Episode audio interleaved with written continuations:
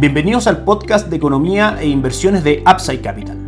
Revisaremos el rendimiento del mercado en Chile y el mundo y las principales noticias económicas y financieras que marcan la jornada.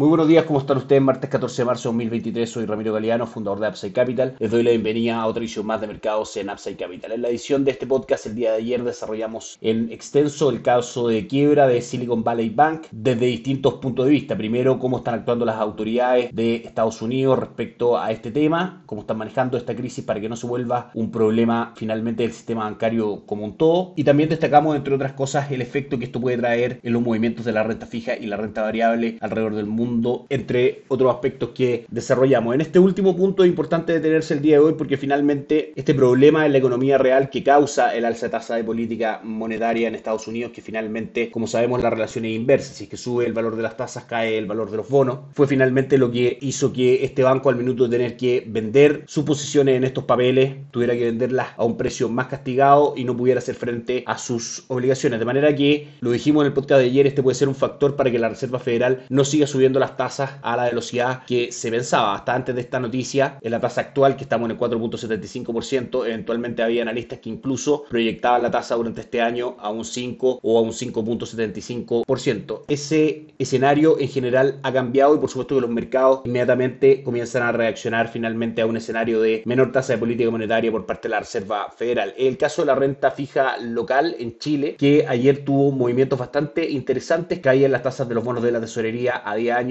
desde el 5.56% hasta el 5.33% en pesos y las tasas en UF también a de años cayeron desde el 2.11 hasta el 1.83%. Caía en las tasas de mercado significan ganancia de capital en los bonos, lo que claramente se traduce en utilidades en los fondos que recomendamos tanto de renta fija local como de renta fija internacional que vamos a pasar a revisar. También cambian un poco las expectativas de tasa de política monetaria para Chile, que el mercado comienza a descontar nuevamente que rebaja en esta tasa deberían venir en el mes de junio y no en el mes de julio como se estaba descontando y que podría ser de 100 puntos base en lugar de 75 puntos base. Recordemos que la tasa actual está en un 11.25% en Chile. Eso, como decíamos, se traduce en ganancia capital de algunos fondos que acá en Upside Capital recomendamos y que son parte de nuestra recomendación de inversión para nuestros clientes. Ayer, por ejemplo, el fondo Itaú Dinámico ganó un 0.29% y marcó un retorno durante el año del 2.16%. También la renta fija internacional con cobertura de tipo de cambio a través del fondo Itaú Renta Dinámica Global, que forma parte también de nuestra recomendación de inversión. Ayer tuvo un fuerte upside del 0.87%, marcando un retorno durante el año del 2 2.33%. Una buena noticia en general para los inversionistas que tienen posiciones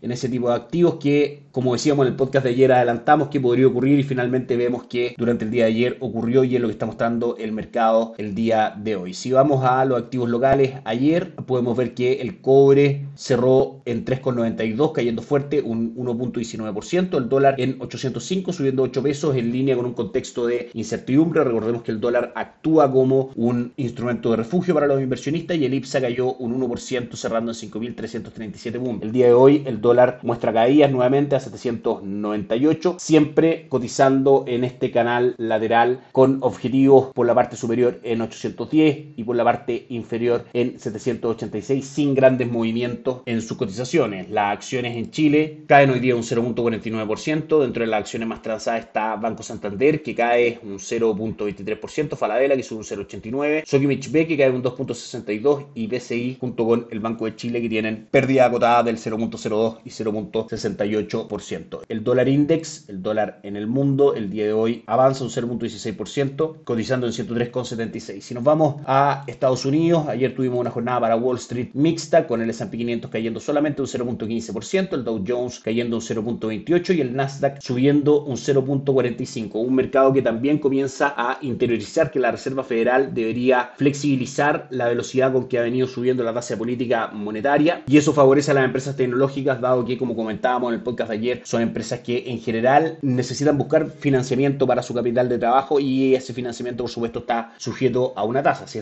si esa tasa es menor, estas empresas tendrán mejores condiciones crediticias para tomar sus obligaciones de aquí en adelante. La situación sigue siendo delicada en Estados Unidos, aunque por supuesto, como lo dijimos ayer, no está en duda la solvencia del sistema financiero estadounidense o mundial en general, como si ocurrió, por ejemplo, para la crisis del 2008 en la caída de Lehman Brothers. Recordemos que la Reserva Federal finalmente tomó dos grandes medidas. La primera fue cubrir los depósitos de los clientes de Silicon Valley Bank, securitizarlo y también crear el programa de financiación bancaria a corto plazo para dar facilidades de crédito a bancos que tuviesen que hacer frente a obligaciones sin tener que salir a vender los bonos donde tienen invertido el capital de los clientes que finalmente, como hemos dicho en este contexto de alza de tasa, hoy en día están valorizados a un precio menor. En cuanto a expectativas de tasa de política monetaria, el consenso está en una alza de 25 puntos base en la reunión de la próxima semana, dejando la tasa en un rango entre el 4.75 y 5%. Recordemos que hasta hace menos de una semana atrás, incluso las tasas estaban proyectadas que llegaran al 6% durante 2023. Una buena noticia, por supuesto, para la renta fija y para la renta variable, tanto de Estados Unidos como del mundo, dado que menores tasas involucran impulsos para este tipo de activos. Ayer, sin embargo, cayeron fuerte varias acciones de bancos regionales en Estados Unidos, 79% First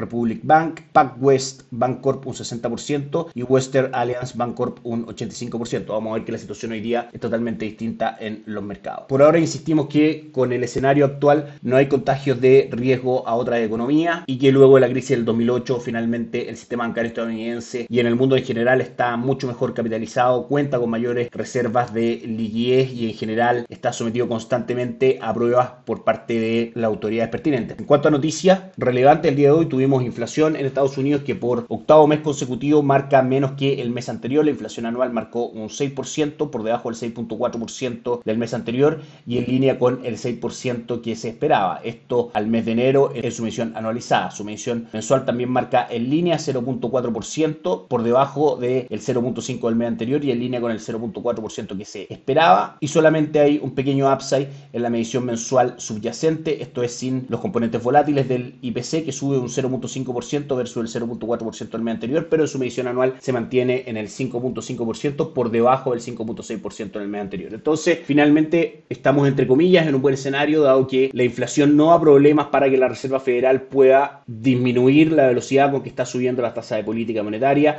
y ayudar finalmente a restablecer la confianza de los inversionistas, a que no se sigan produciendo estos problemas en la economía real, como fue la quiebra de Silicon Valley Bank, y esto impulse a los mercados del mundo buscando una recuperación luego de un 2022 bastante negativo, sobre todo para la renta fija y renta variable en Estados Unidos. Por último, vamos a ver los mercados que, si bien en Asia tiene una jornada negativa, el Nikkei 225 cae un 2,19, el Hansen de Hong Kong cae un 2,27 y el índice de Shanghai un 0,72. En Europa, el ánimo bursátil es bastante positivo, con el DAX alemán subiendo un 2% y con el Eurostock 600 subiendo un 1,6%. Las plazas de España, Italia y Francia suben por sobre el 2% el día de hoy. Y Estados Unidos se recupera con el Dow Jones subiendo un 1.4%, el S&P 500 subiendo un 1.9% y el Nasdaq un 2.17%. Por último, el sector bancario en Estados Unidos hoy día cotiza con muy buen ánimo, con JP Morgan subiendo un 1.56%, Bank of America un 3.67% y Wells Fargo un 6.76% junto con Citibank un 5.76%. Si nos vamos específicamente a las acciones de bancos regionales, tenemos upside bastante interesantes como por ejemplo el de First Republic Bank, acción que ayer cayó cerca de un 79%, hoy recupera un 49.86%. Eso es todo por hoy, que estén muy bien, tengan una excelente jornada, nos encontramos mañana. Chao, chao.